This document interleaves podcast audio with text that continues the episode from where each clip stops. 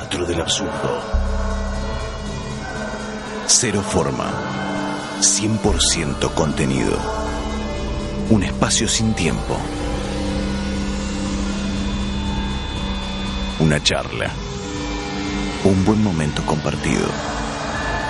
Una alegría. Una lágrima. Una reflexión. La búsqueda de la verdad. Todo puede pasar. Conducción. Gustavo Maer. Hoy nos acompaña María Laura Casani, locutora.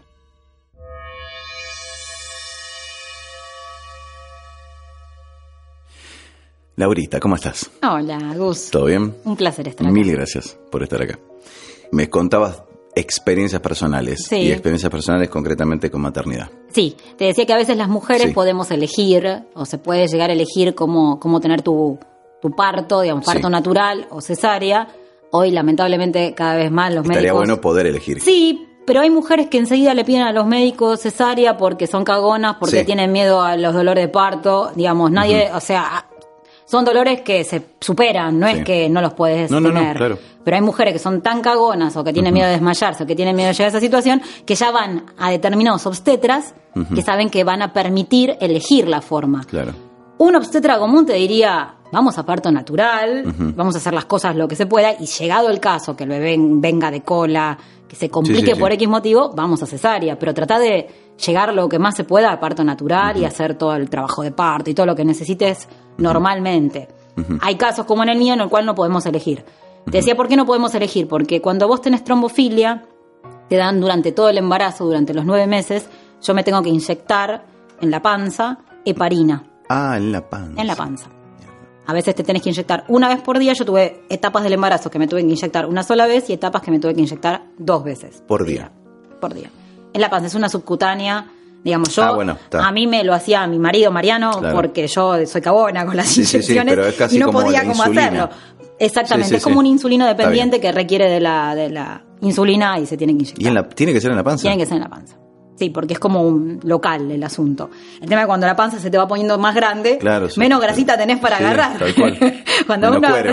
claro, yo agarro el mondongo y ya está. Pero después cuando la panza empieza a ser más tirante y demás, te juro que. Es complicadísimo. eh, y te empieza a molestar. Sí. Pero bueno, te lo haces como una rutina, qué sé yo, cuando a mí me descubrieron, para poner un poco en contexto, yo eh, me casé y a los dos años empezamos a buscar el embarazo y quedé enseguida embarazada y tuve un embarazo de 20 semanas perfecto, con obstetra divino, todo y venía al pie de la letra, o sea, yo me hacía las ecografías. Lo único que me tenía que hacer era un, estudio que se llama CUMS, que es porque yo soy eh, grupo sanguíneo B negativo, rarísimo, Bien. y Mariano es positivo, cero positivo. Entonces, cuando hay grupo sanguíneo diferente, para que mi cuerpo no reaccione eh, eh, con anticuerpos contra el bebé, Claro. hay que ver que, el- que uno no se haya sensibilizado cuando se embarazó. Entonces te hacen un estudio se llama CUMS para ver si vos te sensibilizaste o no. Estaba todo normal, todo perfecto. Estaba todo bajo control. Bien. Todo bajo control. En la semana 20, me acuerdo que había ido a grabar a, a Palmera, doblaje, y salí a grabar con Leito y me iba a hacer la ecografía de, del sexo del bebé Ajá. con todo lo que eso implica Sí, sí, sí, de sí, entusiasmo y demás, ¿no? Y llegamos a la clínica y yo quería grabarlo porque me parecía que era una ecografía distinta a las demás, como era la para enterarme del sexo, era distinta. Bueno, y la cuestión es que empezamos a hacer la ecografía y el médico, yo chiste va, yo soy así como con mucho sí, humor sí, sí, siempre, chiste va y chiste viene con el médico, qué sé yo, y me dice, chicos, no hay vida acá, ¿eh? Así, Así de Así, así como lo escucho. Chicos, o sea, primero se- yo lo noté al médico que se puso nervioso cuando me la estaba haciendo. Y le daba, le daba, le daba. Y, y me dice, no, chicos, acá no hay vida. Nada, yo, yo nada, no me joda. Así, ¿eh? Te Claro. juro, tengo esos recuerdos. Porque hay cosas que las... ¿Y vos mientras grababas esto? Sí, esto estaba siendo grabada por DVD. Sí, sí, sí. Doctor, no me joda, le digo, ¿cómo? No, no, no hay vida, chicos, no hay vida, no hay vida. Bueno, fue toda un- una etapa de, de no, nada, una etapa de meses, te digo, creo yo, de, no, de, de estar Creo de que no un- entender nada. Arranqué con una. eh, Yo me, si yo le tengo que describir la sensación, es entrar en una nebulosa. Como que todo te pasa alrededor. ¿Viste cuando ves videos Sí. así que todo pasa alrededor y vos estás así, como mirando para que no entendés nada? Yo entré ahí. Entré ahí. A partir de ese momento hubo una sucesión de situaciones que tuve que, que pasar porque yo ya tenía un embarazo muy avanzado, con lo cual no podía eh, irme a casa y esperar a No, no, perderlo. no, no, no, no, claro. No, ya tenía 20 semanas. Y el debate es, ahí también había otro debate. ¿Lo sacamos o tenés un parto natural? Y yo elegí tener un parto natural. Entonces... ¿Cómo funciona eso? Se induce, se induce. y... Exacto. Fueron dos días de, de inducir, inducir, inducir, con los dolores, porque mi cuerpo, mi útero no estaban todavía preparados para tener un bebé. Eh, dos días de sufrimiento, realmente de sufrimiento, además La del otra sufrimiento. alternativa era... Y la otra alternativa es que me durmieran y ya hacer algo más, eh, digamos, parto, pero que yo no me enterara, sacarlo. cesárea o u otro No, procedimiento. no, sí. Otros. Puede ser Bien. cesárea o puede ser por abajo, digamos. Sí. Bueno, la cuestión es que yo elegí el parto. Y bueno, y fueron dos días de trabajo de parto y, y después nació. Después nació. eh, y son momentos en la vida eh, en los cuales uno te replanteas todo. Yo siempre digo que mi vida fue como una cajita de cristal en la cual fueron pasando cosas que todo es como que iba pasando como tenía que pasar o como uno a veces en la cabeza imagina que van a pasar. Y estos golpes en la vida te hacen darte cuenta de que la vida no es como uno quiere, sino que la vida es. Y a mí me costó tiempo, mucho tiempo de terapia, eh, porque yo me casé y venía el hijo Claro. y toda la familia de los dos lados esperaba el primer nieto, los dos, La historia de los iba dos lados. otro lado. El embarazo es vida. Gus. Cuando uno, además, yo ahora cuando escucho a los chicos que, que se embarazan, o a mis cuñados, o viste, gente que uno conoce que con el test de embarazo van a contarlo, digo, qué ilusos. No, bueno. Ilu- no, pero entendeme a qué Sí, va. sí, sí, sí, sí, Eh, Yo a- en ese momento también asociaba test de embarazo positivo, bebé en Claro, casa. Claro. Es, es la suma, es así, así va a pasar. Hay un montonazo de Y cuando vos te das cuenta, gracias a Dios hay un montonazo de embarazos que son perfectos, que Claro. nacen bárbaros, que no hay ningún inconveniente, no hay ningún problema. Pero hay algunos que sí. Y a mí me tocó. Y, y viste que a veces dicen que a las cosas hay que buscarle como la razón o hay que buscarle algo positivo. A mí me costó muchísimo encontrarle algo positivo ¿Se lo a- encontraste? a algo, a esto. Eh, creo que fue un despertar a lo que es la vida. Para mí es un despertar a lo que es la vida en realidad, es que las cosas uno no puede tener el control. Yo creía que siempre tenía el control sobre las cosas. De hecho, me ha pasado de, de que toda mi vida estudié mucho. Yo soy una mina que estudió, que le iba bien en el colegio y qué sé yo. Y el primer bochazo de la facultad estuve una semana en cama. Claro, claro. Es como, ¿cómo? ¿Cómo? ¿Cómo, ¿Cómo me puede pasar esto a mí? ¿Cómo me pasa esto a mí? Si yo me rompo el orto estudiando, No, no, pero este, no, no pasa por ahí. Pero no, pasa por ahí. Me bocharon. Soy un ser humano. y bueno, ¿Cómo me bocha? y venían Claro. los médicos a verme a casa porque yo era una piltrafa humana. Estaba tirada en la cama y no me encontraban nada. Claro, porque no. tenía nada, estaba depre. Estaba depre. Pero bueno, son esas cosas que te van enseñando. Obviamente este golpe fue mucho más duro porque implicó otras cosas, implicó Obvio. también un tema del cuerpo. O sea, yo decía, ¿y ahora qué? Claro. Nunca más.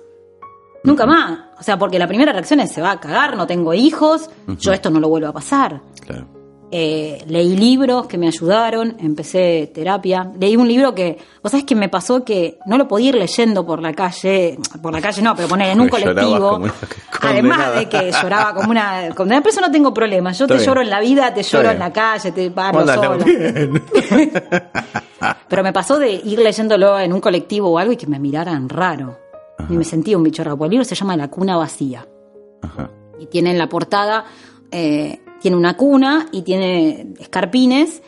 Y vos decís, cualquiera que te ve leyendo ese libro dice, ¿qué le pasa a esta mina? O sea, Ah, bueno. ¿cómo? Forralo, boludo. Sí, me enchupa, ¿no? Pero no importa. Pero digo, eh, el tema es que te, vi- te ven como un bicho raro. ¿Cómo? O sea, Será tu mambo, no sé. Sí, totalmente. No sé, nadie a mí mira me lo pasaba que, después de que perdí, vi- veía embarazadas por todo. Ah, bueno, Hasta a sí. vos te veía embarazado. O sea, yo veía, No, pero gordo, eso. veía embarazos en todos lados Sí, sí. y me pasó que mis amigas embarazadas. Lógicamente, Claro, ¿no? claro. Porque la edad y bueno, nada, la situación. Mis cuñadas, mis amigas, todas tuvieran a sus bebés. Sí, bueno, los ves. Y eh, fue un proceso, ¿viste? El, primero el- el- la bronca, la bronca humana que te genera, porque, ¿viste? Cuando a veces lo explico me dicen, pero ¿cómo puedes sentir bronca porque alguien se embarace de tus amigas? Eh, bueno, Te es tienen que- contrahumano, sí. Te tienen que entender. Y además, lo que yo leía en ese libro y que me parecía sumamente, nada, que me, me- me servía, era entender que el proceso de duelo es diferente para cada uno. Sí, sí. Eh, había personas que me decían, bueno, por suerte no lo tuviste. Mm, como es como si el hecho de tenerlo en brazos para mí y para lo que para hubiera mí significaba algo, hubiera, sido mejor. cambiado claro Hubiera sido mejor en realidad. Eh, perdóname, Puede ser. legalmente, eh, ¿qué pasa con eso? legalmente que no no hay determinadas digamos eh, cosas que se pueden hacer cuando un bebé no nace vos tenés la posibilidad que es lo que yo hice y me pareció lo más sano que es hacer una autopsia porque qué pasa a partir de una autopsia uno puede tener información. Yo Sí. lo que necesitaba tener era información, Claro. porque ¿qué había pasado si un embarazo, si vos me dijeras que venía complicado de un principio con malformaciones, Claro. con problemas del corazón del bebé? Millones de cosas que pueden Si pasar. podés prever qué es lo que puede pasar, pero hasta no, hasta que no Necesitaba tener esté, información. eh, hasta que no esté y que puedas, eh, eh, a ver, hablando malísimamente y pronto, hasta que no esté el objeto de estudio presente, no vas a tener la certeza Nada. de cuál fue el problema y, y- y si esto te va a condicionar a, posteriori para poder quedar embarazada de vuelta. ¿Tuviste la, la cabeza para reaccionar y, y pensar esto en ese momento o te ayudó Mariano? No, entre los dos pensamos. El dolor era muy grande y yo lo que necesitaba era sacarme el dolor. Y Bien. pensaba que terminando con todo el proceso iba a sacarme el dolor. Y de forma práctica pensaste, vamos con la autopsia. Sí, Bien, sí, perfecto. Sí, sí. lo pensamos entre los dos y dijimos, sí, hay que, hay que analizar, hay que saber qué pasó, eh, hay, hay que tener información. ¿Y Hay qué pasó? Y eh, le hicieron la autopsia al bebé, el bebé estaba en perfecto estado, no tenía ninguna malformación, no había nada, na- no había ninguna anomalía, no había nada, simplemente se apagó. Es como que se apagó. Por eso se empezaron a abrir las puertas con respecto a esto, que es bastante nuevo el tema de la trombofilia en cuanto a que se traten los embarazos.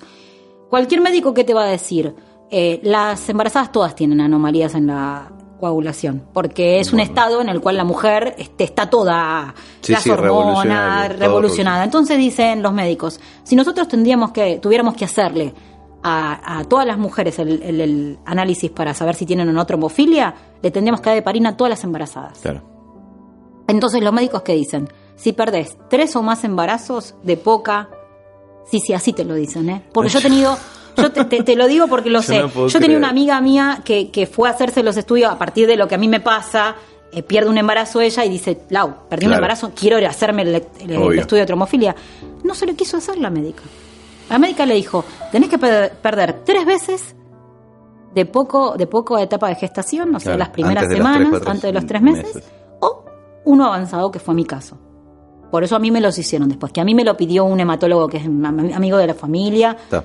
y nada, los hicimos y ahí me descubren el tema de la trombofilia, de esta anomalía y, Me hace acordar a, la- cuando la policía que dice, y no sé, no tenemos elementos para meterlo en cana, Claro. vamos a esperar que haga algo más. Pero ese algo más me, me pega un Espera que mate, espera, claro. Pelotudo. Exactamente. Claro, qué imbéciles, bueno, en este Dios. caso es así.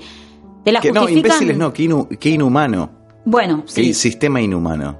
Pero en esto hay de todo. En- Por eso- Yo me he encontrado con, Sí sabemos con una fauna un- tremenda. Me- Porque no, mi historia es larga. Claro. Sigue. Y bueno, y entonces empezamos, una vez que empezamos a ver en el hospital italiano, que fue donde me hice los estudios, me dijeron, mira, mi querida, no hay nada acá, está todo perfecto el bebé, volví a embarazarte. Y fíjate y- a ver qué pasa. Y fíjate a ver qué pasa, porque los embarazos se pierden. Ajá.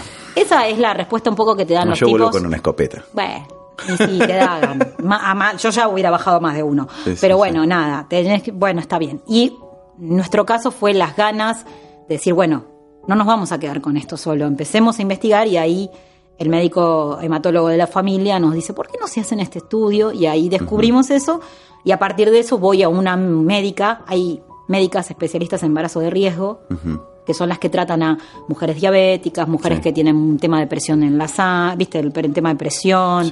Entonces van a médicas de alto riesgo. Yo, de algo que me impresionó de la, de, la médica que fui, que la verdad que nada, me quedé muy contenta con ella, fue la cantidad de embarazos de riesgo que hay. Uno no imagina, por distintas circunstancias, Gus, la cantidad de embarazos de riesgo que hay. Mm. Lo que pasa es que con el tema de la trombofilia dicen muchos médicos que se tornó medio de moda. Entonces, los médicos que acá son especialistas, los hematólogos que son especialistas, le dan heparina a todo el mundo. Entonces, es como que está entre qué es negocio, qué es moda. sí, sí, sí, está, nos están dando bien los medicamentos. Somos. Bueno, mi historia de, después, pasando el tiempo, es que no se sabe si tengo en realidad trombofilia y si en realidad ah, fui bien medicada. Perfecto. ¿Por qué? Porque yo el año pasado, ah, en el medio tuve otras cuestiones, pero el año pasado perdí otro bebé de 16 semanas con el tratamiento. Claro. Que me hicieron, o sea, con las inyecciones, con el control, con, todo. Criterio. El hematólogo, la hematóloga, ¿cuál es la justificación? Estás en el 2% Anda la concha de, los que pueden perder a pesar del tratamiento. Anda la puta que te parió. Pero si querés te podemos hacer otro tratamiento más con gamma globulina, que es cuatro, una vez al mes, cuatro horas en una camilla, pasándome gamma globulina que yo soy ignorante, pero por lo poco que sé, o sea, soy ignorante en ese tema, digo, por poco que por lo poco que sé, sé que está procesada y todo. A mí no, hablar de sangre de otra persona en mi cuerpo y demás, me da como, yo soy muy germofóbica y hasta me da Está bien. como un poco de escosor eso, pero en realidad la gama globulina es, eh, digamos... Transfusión tras transfusión. Exacto. A mí me pasó después de, que perdí este primer embarazo, de tener un embarazo ectópico. Mm fuera del útero. Que eso ya no tenía nada que ver con lo anterior. No tenía nada que ver con lo, con lo anterior. Este, ahí estuviste en riesgo vos. Ahí estuve en riesgo, yo feo. Mm. Feo riesgo, sí, sí. Porque empecé con un dolor. Estaba, o sea, ya habían pasado. Bueno, desde la primera pérdida ya habían pasado dos años. Eh, digamos que al año en que quisimos intentar de nuevo, cuando ya había, digamos, bajado un poco el nivel de dolor, un poco más tranquila, dijimos, bueno, vamos a intentar. Pero hay algo y que todos los todas las personas lo dicen y es así. En esto de la maternidad la cabeza mm. juega muchísimo. Claro. No me quedaba, no quedaba, no quedaba, no quedaba. Así que la angustia de, haber perdido el primer embarazo estaba la angustia de no, quedar y empezar a pensar. Y de, tener miedo de quedar. Y tener miedo, esa cosa de la. Sí, claro, porque si quedaba. ¿Y cómo iba a vivir ese embarazo? Bueno, con un tratamiento, eso me ayudaba a pensar que yo estaba haciendo algo. Claro. Pero ¿y si no? Perdóname que vuelva una cosita atrás. Eh, cerrame el tema de lo legal. Mm. Eh, porque sé que sé que bueno hay un tema con el eh, con la identidad de los bebés no nacidos. Se está luchando yo sé tengo entendido que hay fundaciones que están intentándolo hacer de lograr que se le dé una identidad a ese hijo que no nace. Para nosotros es un hijo a ver. La gente cuando vos preguntas cuántos hijos tenés yo digo está bien tengo una claro. Pero perdí tres. Sí. o sea yo siempre respondo, tengo una, pero perdí tres. O sea, eh, es difícil que una persona te conteste, ¿cuántos hijos tenés? Dos y dos que los perdí. Uno habla de los hijos que tuvo, no de los hijos, eh, los hijos que nacieron y que están con vida, no de los hijos que, que se quedaron en el camino. Mm. Vaya a saber por qué. En muchos años no se hablaba de eso. De hecho, mi vieja perdió dos embarazos después de tenerme a mí y a mi hermano. Y mi vieja me dice, no se hablaba, no, no, no, se, no se trataba de averiguar qué pasaba. Era, bueno, la mujer pierde, pierde. Como tiene, pierde. Y no es así. No.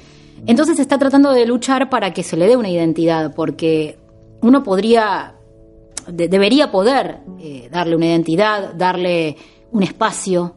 No hay un espacio, no hay un lugar.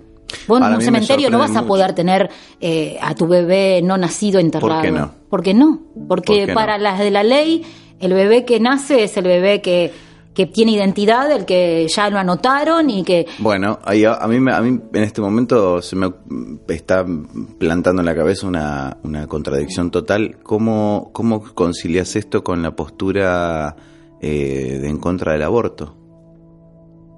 o a favor, no sé. Sí.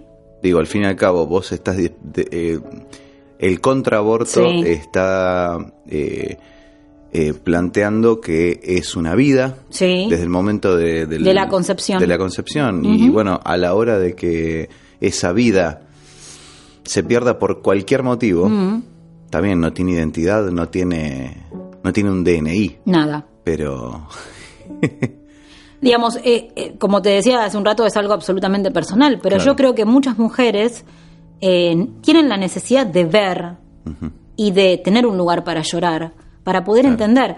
Vos pensás que cuando nosotros perdemos un embarazo, yo en mi caso lo perdí a los cinco meses, a las 20 semanas, hubo cuatro meses en los cuales mi cabeza seguía embarazada. Claro. Porque el embarazo dura los nueve meses. Entonces vos hay cuatro meses eh, en mi vida que es como que uno sigue, porque mentalmente, porque el cuerpo está preparado para eso, porque hay que inhibir todas esas cosas que fueron preparadas para, eh, para recibir a ese bebé a los nueve meses. Entonces digo, eh, uno se siente embarazado. Entonces me parece que sería justo eh, tener un lugar. Yo he escuchado Después yo me hice en un grupo eh, en Facebook y nos encontramos y cuando vos escuchás otros testimonios, te das cuenta que hay muchas mujeres que necesitan de un espacio para ir a llorar a sus bebés, para poder hacer el duelo como cuando uno pierde un familiar y necesitas de alguna manera, hay otros que prefieren en el corazón, adentro, pero hay Claro, gente claro. que necesita ir al cementerio y poner una la, flor. por lo menos la, la- la opción. Tener la opción, Claro. exactamente. No. Solamente si vos tuviste tu bebé a término, a Claro. término, o ya estando a término, tenés la posibilidad de que, de que tenga- se pueda, eh, digamos, en, en el momento en que se puede confeccionar la, eh, el, el certificado de nacimiento. Exactamente, ahí sí. Entonces ahí sí puede, si hay un certificado de nacimiento, puede haber un certificado de función, por lo tanto, ahí sí podés vos disponer y, y- y hacer lo que vos que te parezca, digamos, o enterrarlo o, o lo que vos te parezca conveniente. Pero ahí, ahí ah, hay un vacío muy grande. Y la cantidad de mujeres que pierden embarazos Sí. en distintos eh, momentos de- del embarazo. Ponerle que al principio eh, puede ser normal porque eh, que se pierda por una cuestión de que no todas las mujeres lo toman de la misma manera el cuerpo Lógico, sí, sí, sí. Digamos, pero hay mujeres que han perdido a días de tener eh, al bebé, Mm. eh, con lo cual ya es un bebé completamente formado y para nosotros es, es un bebé desde que lo, lo tenés en la panza, así que cual. tenés esa necesidad de, de poder llorarlo a tu modo y donde te parezca lógico.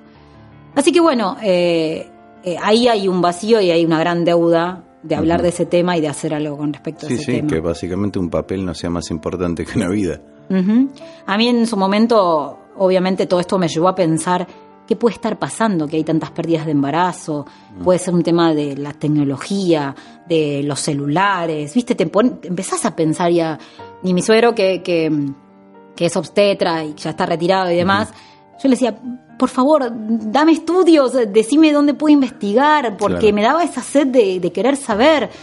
Y en realidad vos vas eh, leyendo y en todas las épocas hubo pérdidas por distintos motivos y no es que ahora haya más, sino por ahí se sabe un poco más que antes.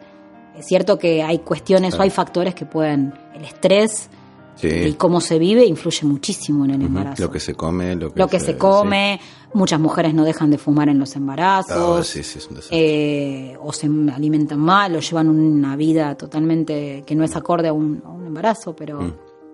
Hay distintas circunstancias. ¿Cómo vivís a Agus hoy? Uf, ¿cómo vivo Agus hoy? Como el regalo más maravilloso que pude haber tenido, como esa, como haber podido tener esa oportunidad de, de- de experimentar lo que es ser madre. Yo tenía esa gran necesidad de ser mamá. Y cuando el año pasado me puse tan triste por haber vuelto a, a perder el embarazo, lo único que me devolvía la sonrisa era pensar en ella. Era lo único. Creo que fue como el bastón que me ayudó. Cuando a mí me vuelve a pasar, dije, nah, nah, me está, nah, nah. Que además eh, hay otro tema ahí que es el tema de los modos y las maneras de manejarse de los médicos Bueno, que influyen muchísimo.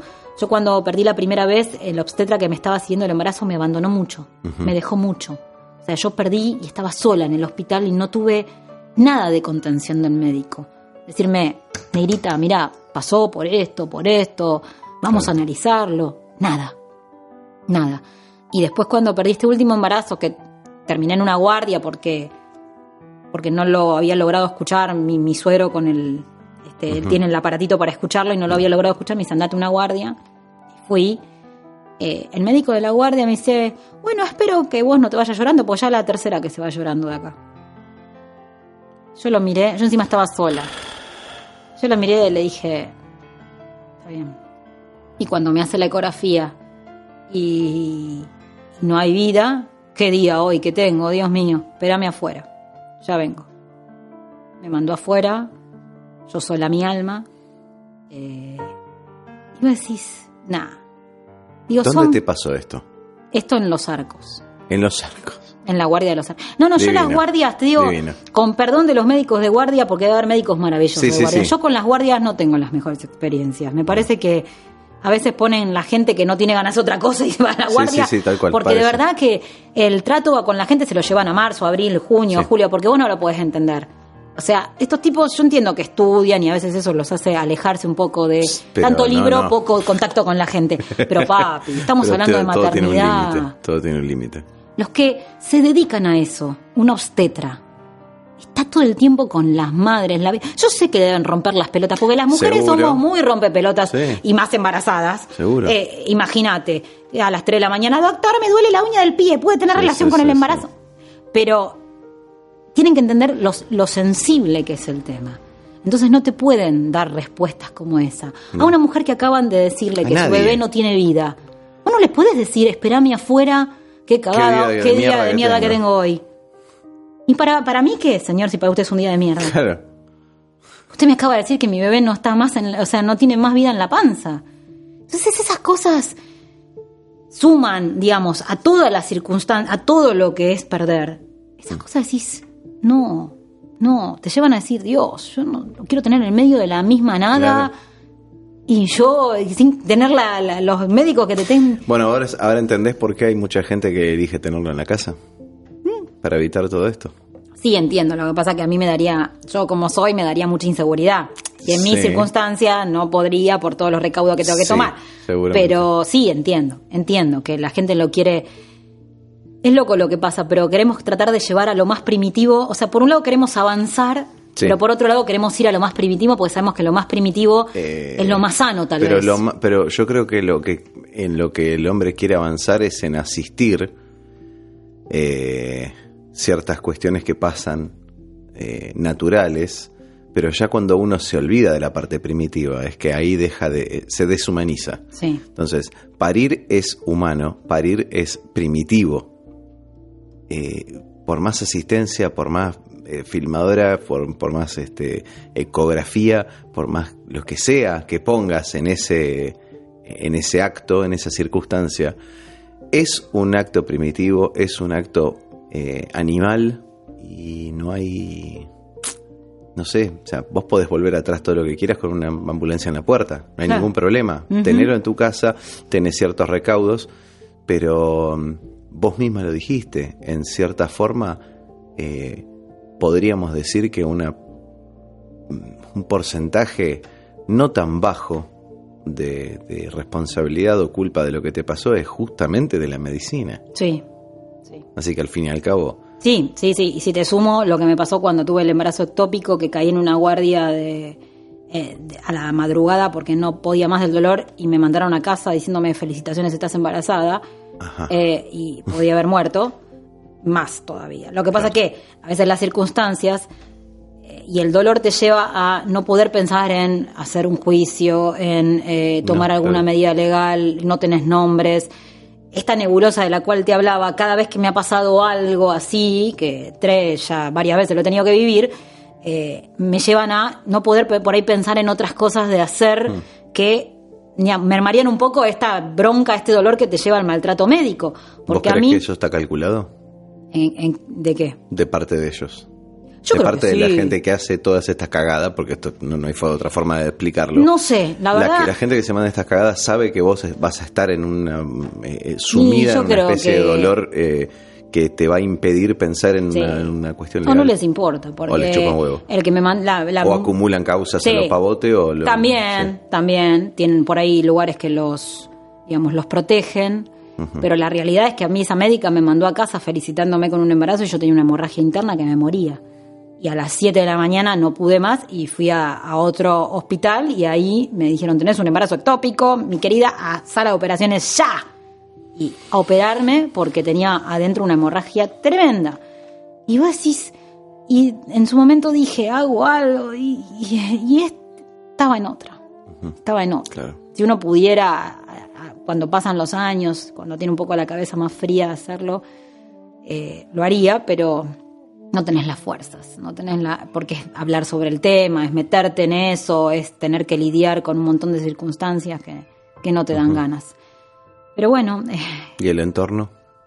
¿Qué y, onda? y el entorno sirve mucho, eh, pero el proceso es interno y el proceso es uh -huh. de lo más íntimo. Yo lo que me di cuenta es que te pueden decir y darle la palmada a tu familia, que es importantísimo que esté. Para mí fue muy importante que estuvieran al lado mío, pero creo que nadie me puede entender como me pudo entender Mariano, que es la persona más cercana a mí, uh -huh. y nosotros dos entender el dolor eh, que te puede producir esto y cómo te puede desmoronar también una familia. Uh -huh. Porque imagínate que si uno como matrimonio, como familia chiquita que uno es cuando sí. se casa o cuando están con otra persona, deciden en conjunto tener un hijo, cuando pasan este tipo de cosas de pérdidas y demás, puede que uno de los dos te diga, no, yo ni en pedo quiero tener más, ponerle en mi caso. Uh -huh, claro. Y que el otro quede con el deseo, y eso te lleva, puede llevar realmente a romper un matrimonio sí. eh, o a traer muchos problemas. Uh -huh. Entonces es un momento crítico en el cual uno dice, o esto nos aferra más y nos une más, claro. O nos puede separar. No, pero depende eh, de la frecuencia compartida, sí. Absolutamente. A nosotros nos sirvió para eh, digamos, ser más sólidos como matrimonio. Y, y bueno, y, y, no puedo, por eso te digo, terminar de esto sin hablar de, de, del el éxito de mi vida, que ha sido poder uh -huh. tener un hijo, que es claro. Agustina, y que es la felicidad para los dos, enana. Así que, uh -huh. pero bueno, fue mucho, fue mucho el dolor.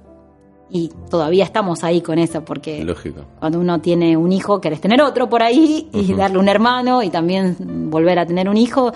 Y tenés personas que te dicen, pero vos estás loca. ¿Cómo se te puede por pasar por la cabeza, volver a...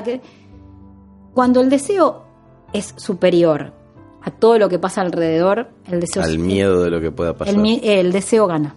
Uh -huh. El deseo gana. Te puedo asegurar que el deseo gana. Te quiero mucho, Leo. También. Mil gracias por venir. A vos por invitarme. Gracias. Esto fue Teatro del Absurdo Comunicate. teatrodelabsurdo.mail arroba gmail.com Seguinos en Facebook. Suscríbete al canal en YouTube. Y suscríbete al podcast en iVox. teatrodelabsurdo.ivox.com Soy Gustavo Maer. Nos encontramos la próxima semana.